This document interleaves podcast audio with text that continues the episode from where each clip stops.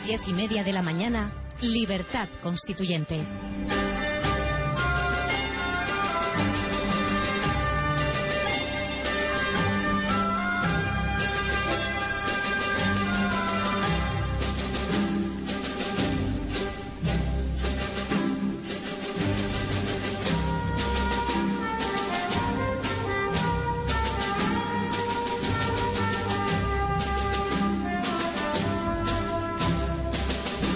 Oyentes, seguimos en Radio Libertad Constituyente, son las nueve y cincuenta y vamos a comenzar con el debate económico. Hoy tenemos un programa de innovación.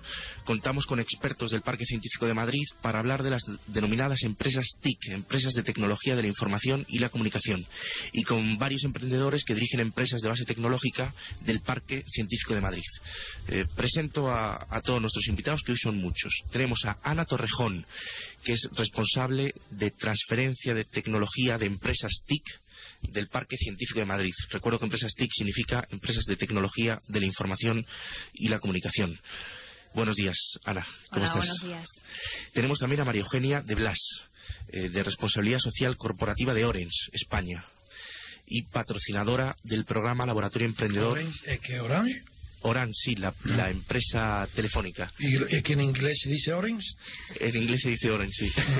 Como somos franceses también. Claro, yo lo ponía en francés, claro. Se puede decir en inglés, Sois en francés. internacionales. Sí, sí. Buenos días, María Eugenia, ¿cómo Hola, estás? buenos días. Tenemos también a Alejandro Serrano, que dirige el proyecto Nublic, que versa sobre domótica e Internet en el hogar y ahora nos explicará. Nublic es el nombre, ahora nos No, no, explicará. robótica, ¿cómo? Domótica Ah, e, domo. Domo, domótica en inter- y e Internet en el hogar. Ahora nos explicará en qué consiste su proyecto. Eh, es un emprendedor. Susana Mozo, que dirige el proyecto Bubot. ¿Lo he dicho bien? Lo has dicho perfectamente. Muy bien.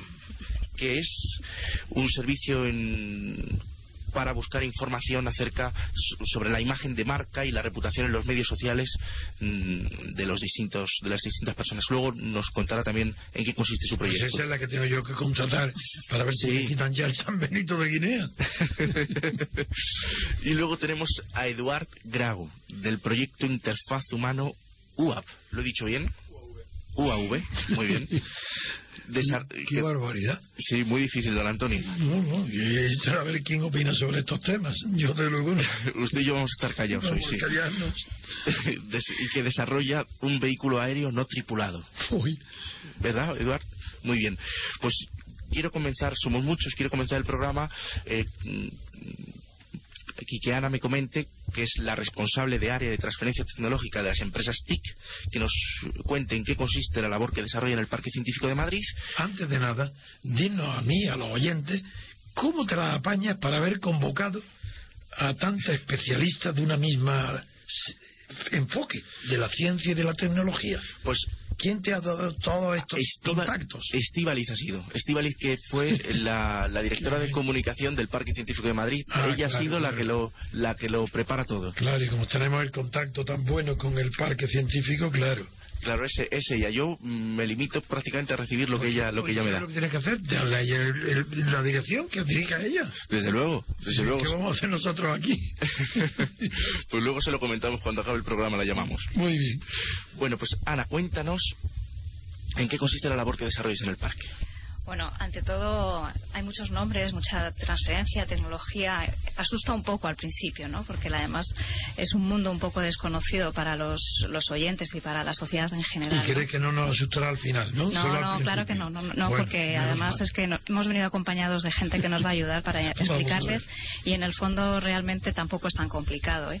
O sea, señor Trevijano, tranquilo que de esto salimos eh, aprendiendo todos. De acuerdo. Bueno, en el Parque Científico de Madrid, eh, lo que comentaba usted, señor Trevijano, de cómo hemos podido aglutinar a, a- a tanta, a tanto Especialidad, experto, sí. pues es que en el parque es un, es un crisol de todo esto, ¿no? Realmente el Parque Científico de Madrid es una incubadora de empresas de base tecnológica y desde nuestra área, del área de transferencia de tecnología, lo que intentamos es que todo el conocimiento y el talento de grupos de investigación y empresas incubadas en el parque se transfiera a la sociedad. Realmente es, vol- es volcar todo lo que se está investigando, todos los nuevos productos y servicios, volcarlo a la sociedad eh, tanto en forma de productos y servicios útiles para la gente como para otras empresas que se alimentan de, de I D de otros. Y este es el caso, por ejemplo, de Orange, que trabaja con esa filosofía. ¿no? Es decir, intentamos desde el parque que las 150 empresas que están alojadas con nosotros, su I D darlo a conocer, que reviertan la sociedad. Esto, ya es más, esto es más sencillo ya de entender, ¿verdad, señor Trevijano? ¿Es útil nuestra radio, este programa? Es utilísimo. Para vosotros, para vosotros. Es muy útil, señor Trevijano. Además es que le damos muchísimo, le damos las gracias eh, porque realmente eh, todo el mundo habla de innovación, de I de más lo importante que es, de los emprendedores. Y en el Parque Científico de Madrid no es de ahora, llevamos apoyando y trabajando para esto desde hace más de 10 años, con lo cual eh, es darlo a conocer un sector que realmente no es tan candente ni está a la orden del día en, temas tan divulgativos ni en, ni en la radio. ¿no? ¿Os dais cuenta del efecto que produce o todavía es muy pronto? No, no, no. Eh, realmente eh, se, ha, trabajado mucho. Eh, quizá estamos ahora en una siguiente fase, ¿no? Durante todos estos años previos se ha estado invirtiendo mucho. También el sector público y las administraciones han apoyado mucho la I más I. Ahora estamos en un momento en el que hay que ser críticos. ¿Qué hemos hecho? ¿Qué hemos conseguido? ¿Cómo hemos conseguido la rentabilidad? Pero estamos en esa fase importante en la que hay que seguir apostando. No podemos quedarnos en lo que hemos hecho hasta ahora, sino hay que seguir y dar un paso más. Por eso es tan importante dar a conocer nuestra labor, dar a conocer a estos emprendedores que apuestan por eh, un nuevo camino. Eh, no es un camino fácil, eh, pero realmente son gente, los emprendedores que hemos traído y los que tenemos en el parque, son, son personas que tienen un espíritu y una motivación que realmente es un soplo de aire fresco con la que está cayendo. Muy bien.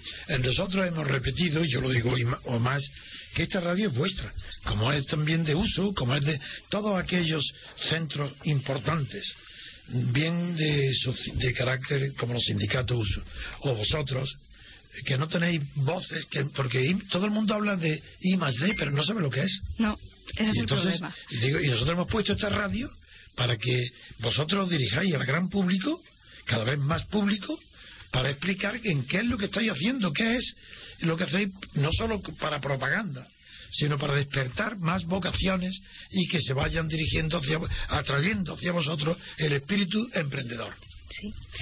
De eso mismo estamos, eh, hemos traído a, a, Orange España y también hemos traído a los emprendedores. Tenemos uno de nuestros proyectos que hemos puesto en marcha este año en el Parque Científico de Madrid, es Laboratorio Emprendedor.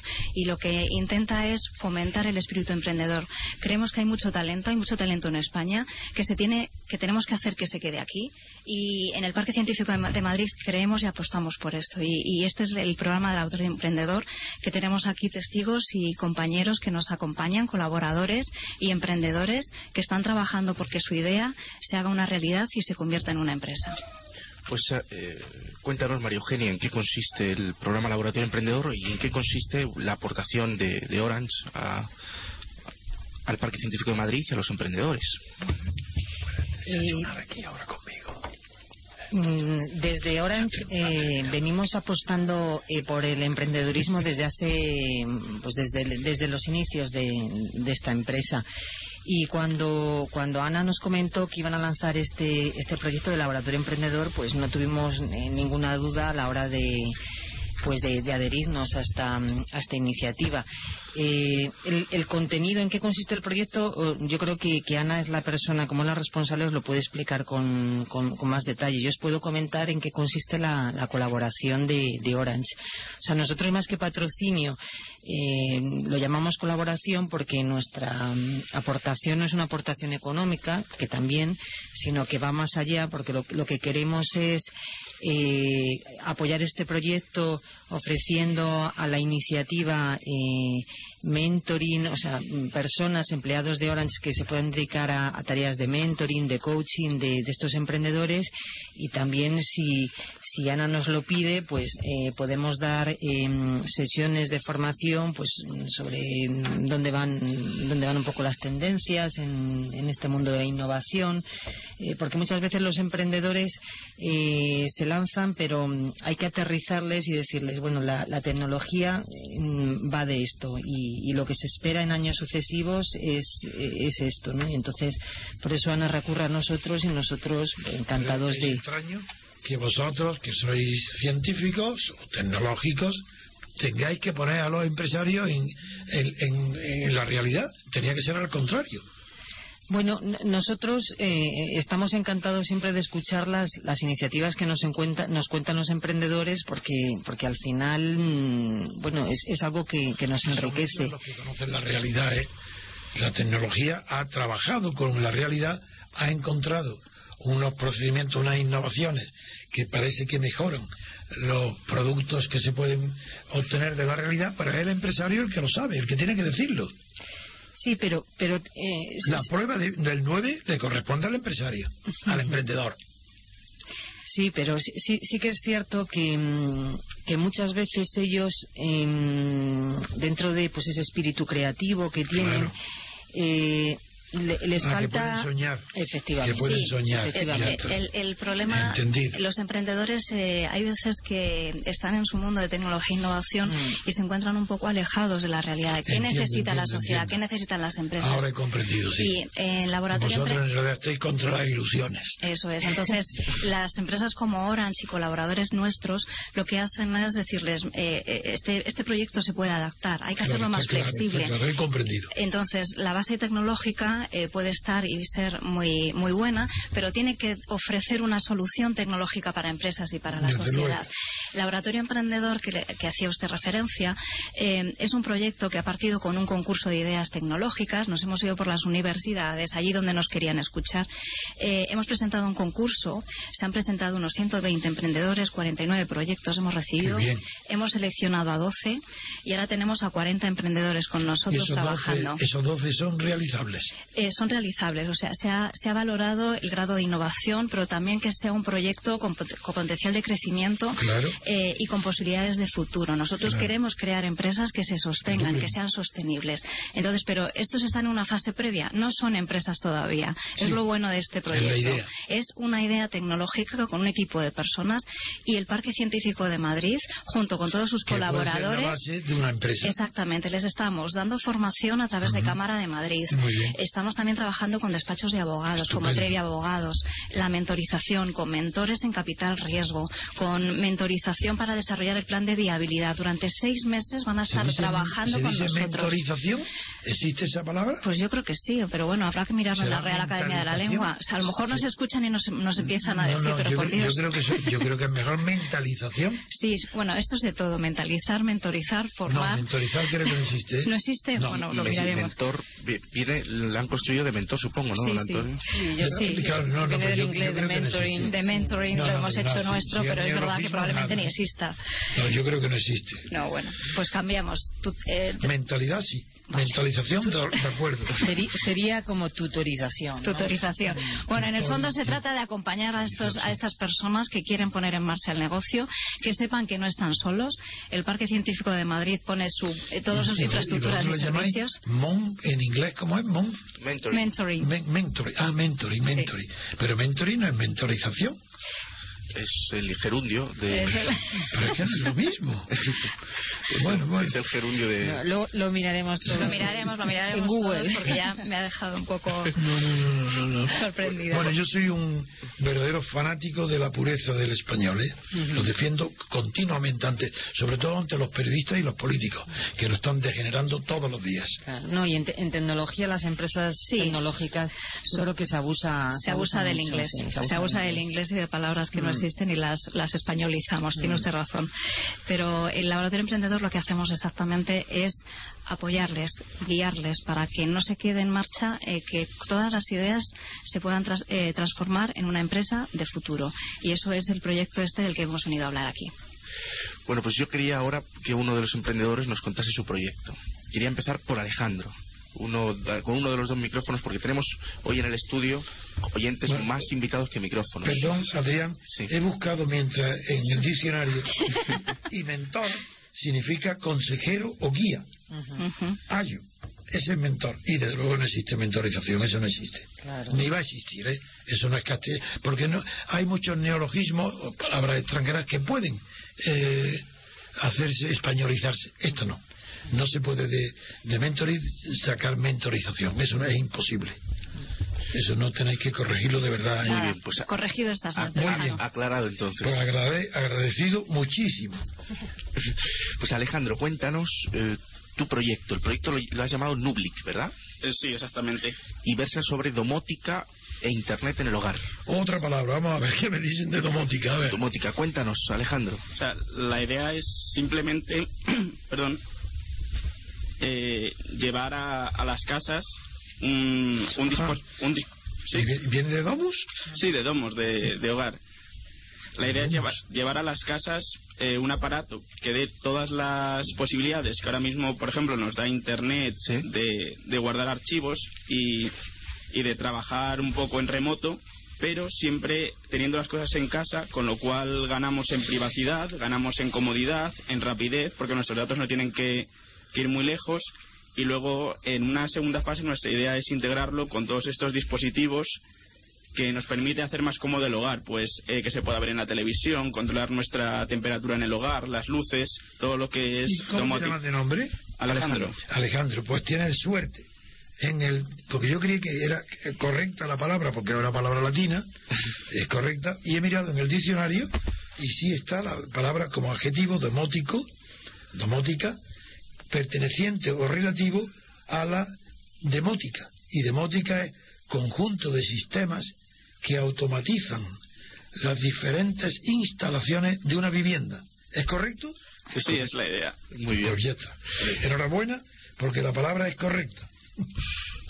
Muy bien. Y lo que lo que haces es su- la domótica facilita la vida. Automatizar. Ah, Claro, automatiza. Sí. el- Bueno, no, no solo facilita, sino nuestra idea también es que normalmente la domótica eh, intenta ahorrar energía en el hogar porque eh, si, por ejemplo, nosotros queremos tener la calefacción puesta, pero la típica cosa de dejarla media horita Sí. antes para ahora despertarnos, eso al final se ha visto que redunda en un, en un ahorro energético, Claro. con lo cual también un poco ayudamos al medio ambiente. Ah, qué bueno esa medida. Eh, claro, porque si no, no podrías calcular, con los termostatos simplemente no podrías calcular la temperatura, no podrías calcular el momento en el que se Sí, enciende no, la no, calefacción. si no tienes allí. que encenderla un poco antes. Y cuéntanos más cosas, por supuesto. Y porque lo que has hablado de los archivos, yo conozco algo parecido que es Dropbox, pero no sé si tiene nada, Sí, nada sea- que ver, que es que los archivos puedan estar simultáneamente en distintos aparatos informáticos, en un ordenador, en un teléfono móvil, y que cada cambio que hagas en un archivo al momento, de forma simultánea, aparezca en un ordenador o en cualquier en cualquiera de tus aparatos. Sí. Es algo parecido. Sí, o sea, eh, de, de cara a lo, a lo que es el usuario final, eh, es completamente similar. O sea, nosotros empezamos en el, en el proyecto queriendo ver la domótica, pero también viendo que ese tipo de soluciones en Internet tenían dos problemas. Uno es que eh, hay un problema de privacidad, Claro. porque esos datos al fin y al cabo están en un servidor en Estados Unidos que no está controlado eh, por, por uno mismo, y luego un problema Y de... es peligroso, porque yo, por ejemplo, lo uso. Y, y tengo, tengo ahí, por ejemplo, información de, no es, no de es de peligroso en, en tan- despacho. claro es, ese es el problema Eh, si tienes una información que es realmente realmente importante pues no es la solución más, más adecuada porque al final no estás controlando esa, esa información y en los contratos de que tú firmas, bueno, firmas Sí, digitalmente, pues ese tipo de cosas se, se bien. Pues aprovecho que estás eh, en el micrófono para que des un consejo a una cuestión de, de- que antes había hablado de la calefacción, pero corrientísima, que se la preguntan millones de personas en España. Y es, ¿qué es más barato? ¿Encender la calefacción y mantenerla encendida siempre o apagarla unas horas y volver a encenderla? Pues me, me temo que no le puedo responder a eso. Ay, ay, ay, ay, ay. Supongo que dependerá también de la caldera, si es una caldera de... Pero no lo sé, yo tampoco no me atrevo a contestar. no, no tengo ni idea. Es que uno dice, no, mejor mantenerla encendida otra hecho, ni hablar. Si lo tienes apagado ocho horas, pues gasta menos. No lo sé. ¿Y, y el proyecto que tenéis, eh, lo has transformado ya en empresa o aún no? No, estamos, o sea, como, como decía Ana, la idea es eh, que nos ayuden un poquito a, a sentar las bases de todas las cosas que al final nosotros no conocemos, toda la parte financiera, toda la parte un poco más de hacer papeleo, una, una parte de marketing, de hacer contactos con empresas y una vez eso ya esté más asentado, pues eh, fundar la empresa, porque no tiene mucho sentido tener una empresa que al final va a generar pérdidas porque Claro. no está haciendo ninguna actividad real. ¿Y qué has, qué has estudiado, Alejandro? ¿O ¿Qué estás estudiando? Yo estoy terminando ingeniería informática y matemáticas. Muy bien. Realmente el, mentor del que hablábamos, ese que ha salido tanto, el mentor, tienen un mentor para poder desarrollar el plan de viabilidad y la formación que se le está dando a los, eh, los emprendedores es formación en habilidades directivas. Y por eso estos seis meses ellos tienen la idea tecnológica y con esta formación van a poder convertirla en una empresa. Pues ahora quería presentar a los oyentes a Susana Mozo, que eh, tiene un proyecto sobre... ¿Hay mayoría de mujeres en vosotros o no? No, no, es una pena, pero no. No, pero pena. En la próxima convocatoria vamos a tener que hacer una discriminación positiva. los hombres, nada. Hombre, pena para los hombres, sí, está más agradable estar en compañía femenina, pero Bien. Pues le, le presento a Susana Mozo que eh, su proyecto es sobre información eh, de marcas y reputación en los medios sociales. Entiendo que en las redes sociales. Estivali me ha dicho medios sociales, se refiere a las redes sociales, ¿no? En Facebook, Twenty. En medios sociales y eh, realmente medios sociales online, es decir, no solamente las redes sociales, sino también, por ejemplo, buscadores en Internet, blogs, foros, etcétera, etcétera. Yo he oído mucho hablar a que la gente ahora está dispuesta a pagar porque su reputación, la reputación que aparezca en Internet sea borrada. Pues si de joven tiene fotos subidas en, en Internet, en Facebook, eh, de borracheras, pues ahora la gente se arrepiente de lo que hizo y necesita borrar. Eh, ¿Y eso tiene algo que ver con lo tuyo o no tiene nada? No, nosotros no borramos el pasado. ¿Vosotros el pasado aún? Todavía no. No, nosotros estamos muy enfocados a, a negocio con, con, empresas. Los clientes finales son empresas, por lo menos de momento, y lo que hacemos es mirar, eh, o sea, le ofrecemos un servicio de búsqueda en, en, las redes sociales y en otros medios sociales en Internet de la reputación de la empresa, es decir, qué opinan los usuarios ah, de esa empresa. Entonces, eh, le damos un numerito eh, calculado por un algoritmo especial para que ellos puedan apreciar y valorar su reputación online y además eh, el compromiso que tienen esos usuarios finales con la marca. Es decir, eh, cómo de comprometido está un usuario final con una marca y si volvería a comprar otra vez esa marca y si lo recomendaría a, un amigo o a un Eso es una información muy importante para las empresas, saber qué es lo que opinan los consumidores, saber qué es lo que dicen de ellos y claro, Internet es tan grande que es imposible de saberlo, si no es por una empresa especializada. Claro, además es un trabajo muy arduo porque ahora mismo muchas empresas lo hacen de manera manual, es decir, tienen personas contratadas que buscan en los diferentes eh, medios de la, en la red. Otras empresas utilizan a otras eh, empresas similares a la nuestra eh, que son capaces de dar este servicio, lo que pasa es que están muy enfocados al inglés, al idioma inglés, y nosotros estamos enfocados a, a usuarios hispanohablantes. Y además se me ocurre que podrá ser muy valorado mm, para empresas que quieran conocer cuánto vale contablemente la marca de la empresa, que es algo muy difícil de conocer, que es calcular el fondo de comercio, el valor contable de, una empresa. Entonces, claro, si tú sabes la reputación, el prestigio, el nombre que tiene tu marca en Internet, se puede auditar el valor de, el valor de esa marca en Internet. La empresa me parece muy interesante. ¿Y, lo habéis vendido? ¿Está, el, está el precio ya en marcha? No, estamos un poco en la situación que, estaba Alejandro. Todavía no hemos constituido la empresa.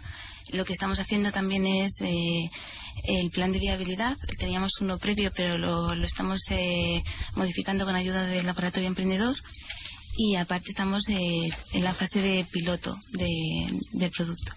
¿Y dais consejos también sobre cómo fomentar la imagen de marca? ¿Qué cosas se deben de hacer y qué cosas no sobre Internet? Eh, no. De momento tampoco nos dedicamos a eso, pero sí es verdad que, bueno, aparte de lo que te he comentado antes, que somos capaces de dar una valoración a una empresa sobre su reputación online. También, por ejemplo, esto sirve para campañas de marketing. Cuando una empresa hace una campaña especializada eh, pues en un determinado producto para comparar eh, el antes y el después y, y ver exactamente cómo ha influenciado esa campaña. En las opiniones. sí. Claro, muy interesante. ¿Y estás sola en el proyecto? ¿Solo lo llevas No, somos tres personas. ¿Y, ¿Y estáis formados en Madrid todos? Eh, somos todos de Madrid, sí. ¿Y qué habéis estudiado? ¿Sois eh, ingenieros? pues mira, son dos ingenieros de telecomunicaciones y yo que soy informática. Ah, muy bien. Muy interesante. ¿Y es similitud la mentalidad de la tuya de informática con la de los ingenieros? Sí, la verdad es, que yo creo que eh, perdón, eh, Teleco es eh, informática 2. Ah. o sea, tenemos una mentalidad muy, muy, parecida. Sí, otra cosa son otro tipo de ingenieros como los ingenieros mentorización parecida. sí, pero nosotros sí, la verdad es que estamos muy en sintonía. Encantado. Bueno, pues aún no he presentado a Eduard Grau, que es... mm, Drago, Grau, con G, ¿verdad? ¿Lo he dicho bien? pero te viendo en O o en U. En U. En U. ¿Y de dónde qué apellido Pues es? es catalán, ¿no? Sí. Catalán. Y dirige el proyecto Interfaz Humano UAV. Y es, desarrolla un vehículo aéreo, aéreo no tripulado. Esto me parece muy interesante, Eduard. Eso, eso es lo que parece bastante original. Desde luego. Cuéntanos, Eduard, desde el principio, como si fuésemos niños de tres años. Sí, Bueno, la idea en principio es... hombre, de tres, no de cinco. De cinco, vale. La, la idea en principio es eh, desarrollar un pequeño vehículo de entre 1 y 2 metros, o sea, algo pequeño, eh, con una muy gran movilidad y que se pueda controlar eh, con facilidad, que no haga falta ser un experto ni pasar un- años entrenando para que una persona en menos de una semana, practicando con un sistema de control muy intuitivo, pueda manejarlo. Pero buscar para vehículos mini- en miniatura. Eh, sí, sería realmente eh, sería hacer un pues es, es una especie similar a un helicóptero en concepto. Lo que pasa es que tiene tres rotores y la maniobrabilidad sería ¿Y qué tamaño tendría el helicóptero? entre 1 y 2 metros. Uy, eso ya es grande, ¿eh? Sí, uno de, uno de metros Hombre, y- sigue siendo miniatura, pero... pero pero el, el- el es proyecto, grande la- el aparato. Necesita mucha energía para desplazarse. ¿Y el proyecto es solo como un teledirigido por divertimento o no? ¿O, o va más allá? No, vamos allá. La idea es eh, prepararlo de forma modular para poder integrar diferentes tipos de sensores. ¿Qué significa de forma modular? Sí, claro. Em, Módulos individualizados que pueden acoplarse y variarse. Efectivamente. Don Antonio es que nunca me deja de sorprender. Mire que, yo- que le conozco, ¿eh? Sí, pero claro, hay cosas que me que siempre me han... in- No, primero es la edad que tengo, hombre. Es que olvidáis que tengo 84 años y, y que no he parado de estudiar y de leer y de las cosas interesantes. Es natural que tenga un conocimiento muy vasto, aunque en concreto yo mi especialidad es el derecho, la filosofía y el arte. Pues, Sí, contándonos, Eduardo. Bueno, la- hay varias partes del proyecto. La primera es lo que es el vehículo en sí mismo, que la idea es dotarlo de una gran maniobrabilidad, que es, pues, eh, ya hemos resuelto casi todo el apartado técnico, salvo un par de detalles que nos faltan. Que hago un llamamiento, necesitamos un ingeniero industrial. Hazlo, especializado. hazlo. Necesitamos un ingeniero industrial especializado en mecánica, nos vendría muy bien, es lo que nos falta. Y luego, por otra parte, es el, la idea de, de que pueda controlar una persona con poca formación es que eh, si le mandas de orden al vehículo que avance y nota que se va a chocar, él mismo frene. Y eh, no solo avise al que lo está pilotando desde la distancia, Pero si sino que además se frene. bien, pero si en el aire el frenazo es caída segura. Frenazo con, re- en- con respecto al eje en el que vaya a chocarse. Pero eso en los coches no existe ya. En los coches no existe coches que frenan, que detectan cuando va a haber un... Volvo. En Volvo lo tiene. Pues cuéntanos, cuéntanos, que lo que hacen es frenar cuando detectan que... Por lo que vi hace un año no estaba, No estaba aún- terminado. Y es algo parecido lo que tú... lo que Eh, pretendes. sí, básicamente es todas las cosas que realmente vuelven complejo el manejo, como por ejemplo el no chocarse, aterrizaje, despegue, eh, estén automatizadas. Sí. Lo que es muy difícil el Bueno, está en el avión, están en realidad. Claro que el último segundo, pero sí, sí, está, está. En los aviones está logrado. Quiere decir los comerciales. La idea es que un, un ordenador puede hacer miles de cálculos por segundo Claro. y para lo que es un despegue vertical mm, se, se puede hacer. ¿De Claro. vertical te refieres por helicóptero o por...? Claro, claro. Entiendo. También hay despegue vertical en aviones, ¿eh? ¿Ah, sí? Sí, Sí. en los reactores. De hecho, bueno, con la idea Pero hay una salió... técnica que es el lanzado de cohetes, igual que los cohetes. Entiendo. Sí, pues yo he visto lo de los americanos, que es que en muy pocos metros despegan, ¿cómo se llaman eso? Los cazas, quizá. No, es- bueno, hay un, toda una serie de vehículos, ahora no recuerdo el nombre de uno, pero es mm, medio avión y medio bir- mm, helicóptero. La, la experiencia en los eh, en los eh, grandes aparatos de, de despegue de aviones, los, los portaaviones, ha fracasado. Porque el ideal sería para los portaaviones. Entonces han hecho eso que está haciendo un sistema intermedio. No sé si a eso es lo que quería referirte. Sí, no, pero eh, también el, el, tamaño importa. O sea, la historia es hacer algo realmente. bueno, la idea aquí es hacer algo pequeño, no más simple y pero, pero es más sencillo tal vez experimentar en lo pequeño para si tiene éxito ir a lo grande para el enfoque se te que rompe el avión que no se te rompa un avión de verdad, se te rompa uno de un metro. El enfoque que tenemos es hacer algo pequeño. Se trata de dar soporte y sobre todo que sea un, un producto no excesivamente caro. Y manual, fabricado. Pues yo le quería preguntar a María Eugenia, que es responsable del área social y corporativa, ¿no? del área social, del área de responsabilidad social corporativa de, Orange, que bueno, pues es mm, todas las empresas hoy día tienen este departamento que se dedica a bueno pues ayudar a aquellos proyectos que crean que son dignos de, su apoyo. ¿Por qué eh, habéis optado por, por este tipo de proyectos y, bueno, ¿y en qué consiste vuestro apoyo? Aparte, si, aparte de esta iniciativa tenéis otras. Eh, nuestro apoyo em, básicamente es em, apoyar, valga la redundancia, a, estas eh, empresas de, de, base tecnológica. O sea, nosotros somos una empresa eh, TIC, eh, como has dicho al principio, de las tecnologías de la información y de la comunicación. Entonces, o sea, intentamos dar eh, apoyo a estas, más que empresas, son proyectos de futuros proyectos de, emprendedores de base tecnológica.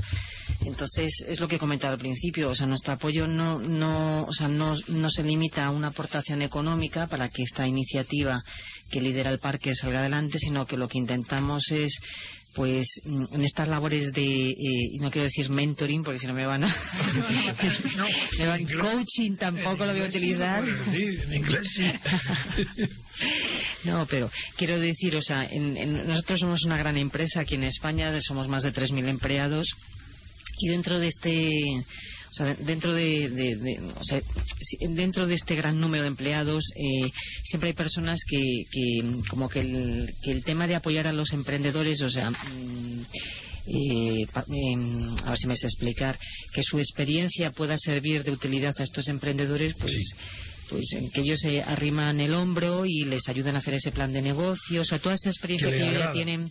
Sí, sí, sí, sí, yo creo que, que aparte que a estos emprendedores, o sea, cuando cuando una persona de una empresa TIC eh, les echa una mano, pues siempre como que mm, le, le, reciben con los brazos, con los sí, es un respaldo bueno, sí. Claro. Supongo que habrá incluso proyectos en los que podéis estar interesados para mm, para implementarlo vosotros, incluso comprarlos, en fin, puede haber proyectos o no se ha dado el caso.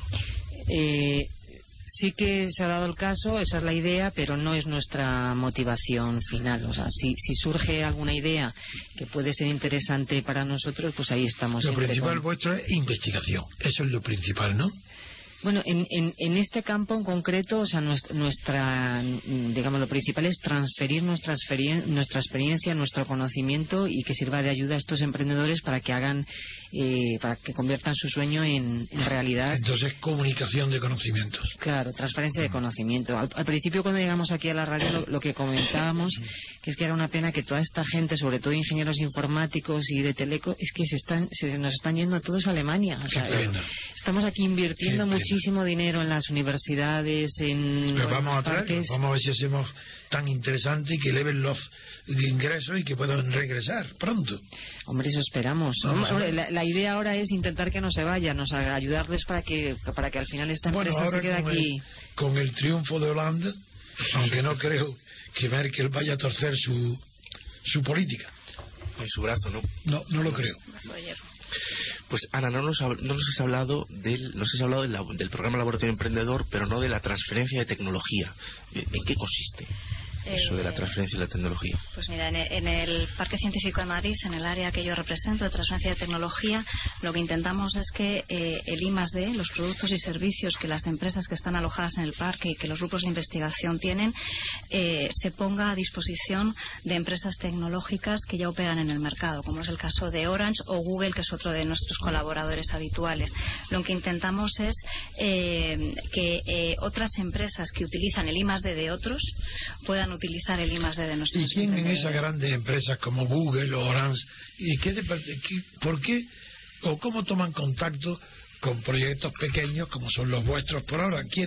¿Hay secciones de esas grandes empresas dedicadas a eso? Sí, normalmente, normalmente las, eh, nosotros accedemos a los departamentos de I D de, estas empresas y que también depende de las empresas tecnológicas. Normalmente cuando son empresas muy grandes pues hay que ir a las áreas de negocio correspondientes. No es el caso de un operador global o de empresas más grandes que siempre tienen áreas de negocio.